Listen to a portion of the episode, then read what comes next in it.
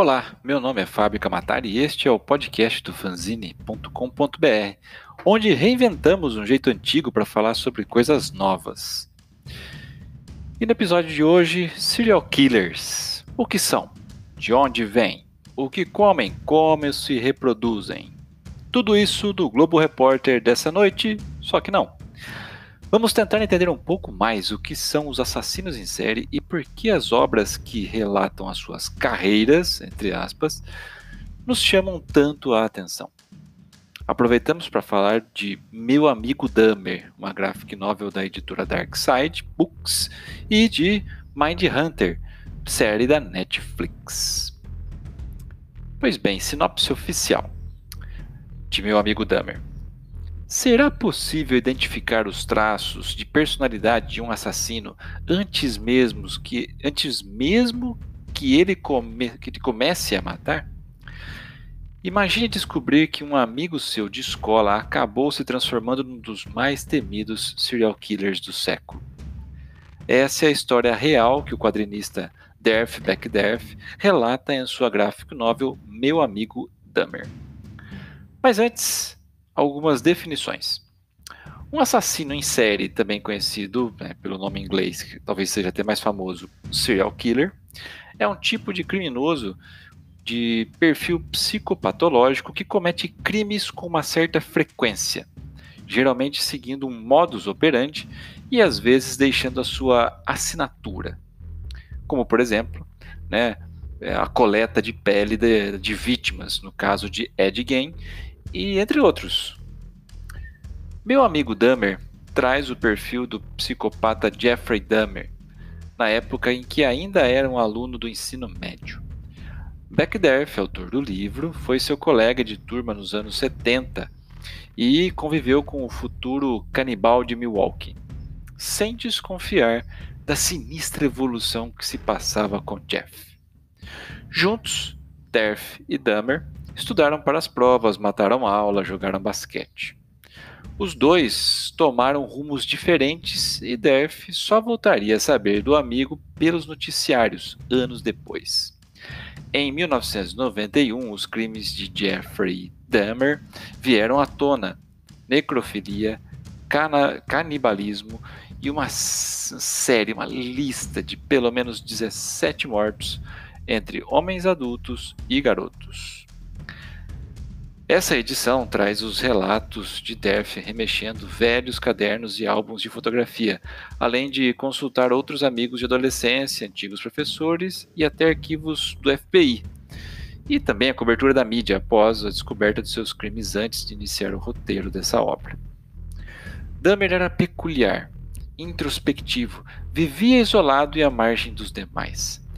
Fingia surtos epiléticos, exagerava na bebida antes mesmo de ir para a aula e que parecia ter uma fixação em dissecar animais atropelados que encontrava perto da sua casa. Como seria possível prever os caminhos sombrios pelos quais ele seguiria? Seria possível evitar tamanha tragédia? Se você ainda não assistiu recentemente, ou pelo menos o ano passado, nós vimos na Netflix Mind Hunter ou Caçador de Mentes, série ambientada nos Estados Unidos em 77. Né?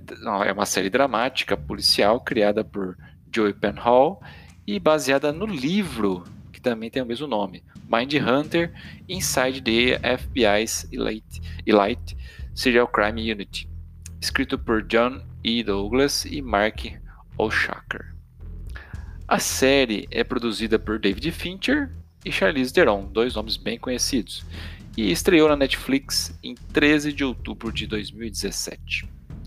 Nela, Holden Ford, que foi que é o papel de Jonathan Gross, e Bill Tent, é o papel de Hold McCallany, são dois agentes de, do FBI que possuem um plano ambicioso em mente: desenvolver a primeira pesquisa nos Estados Unidos sobre a mente dos assassinos para isso, eles precisam ganhar a confiança dos detentos e superar uma série de desafios.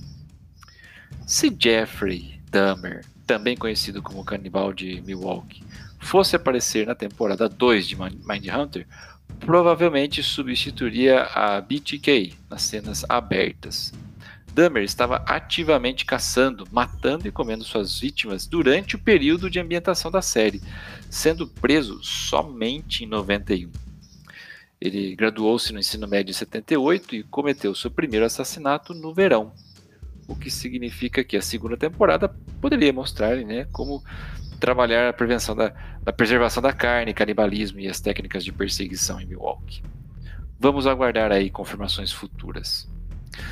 Mas voltando a falar um, um pouco sobre o quadrinho, Dahmer e Derf tomaram rumos diferentes, e Derf só voltou a né, saber do amigo, como eu disse anteriormente, anos depois. Né? Jeffrey Dahmer foi conhecido pela necrofilia, canibalismo e pelo menos 17 mortos que se tem notícia, né? homens e adultos e garotos. É, o primeiro assassinato teria acontecido meses após a sua formatura do colégio.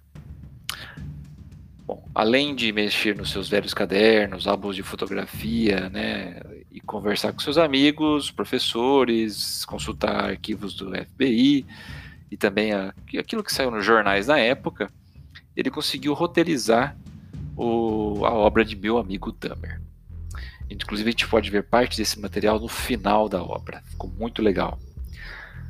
Muitos tinham histórias do garoto que costumavam fingir, que costumava fingir surtos epiléticos, que exagerava na bebida antes mesmo de ir para aula. Né? E tinha o costume estranho de ficar dissecando animais atropelados perto da casa dele. Mas quem, quem poderia né, ter ideia, imaginar que quão, quão sombrios seriam os caminhos que iria seguir? Será que seria possível evitar essa tragédia?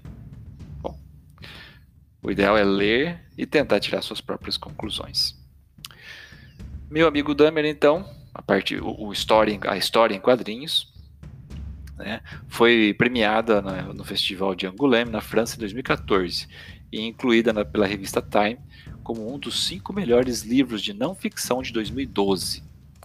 A primeira HQ da coleção Crime Scene inaugura a publicação de histórias em quadrinhos, graphic novels e mangás pela Dark Side Graphic Novel.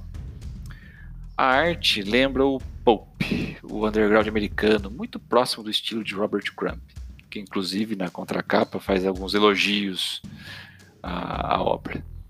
E, ele combina muitíssimo com a obra e incomoda pouco esse estilo. A quantidade de material extra no final da obra é um baile. Referências, fontes, cenas cortadas e muito mais. Realmente é uma experiência completa, sem dúvidas. No link desse post você pode encontrar o, as formas de compra diretamente no site da Dark Side Books, novinho em folha, e outras informações e o texto completo também na íntegra.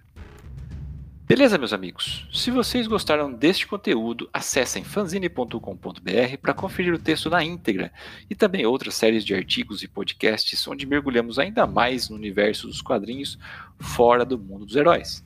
Escolha a sua plataforma de podcast preferida, por exemplo, iTunes ou Spotify. Se quiser bater um papo direto comigo, né? Me siga no Instagram, eu sou arroba Kamatari, ou o próprio arroba do, do podcast, que é o fans, arroba fanzine underline BR. Gostou mesmo? Compartilhe esse episódio com um amigo e até a próxima.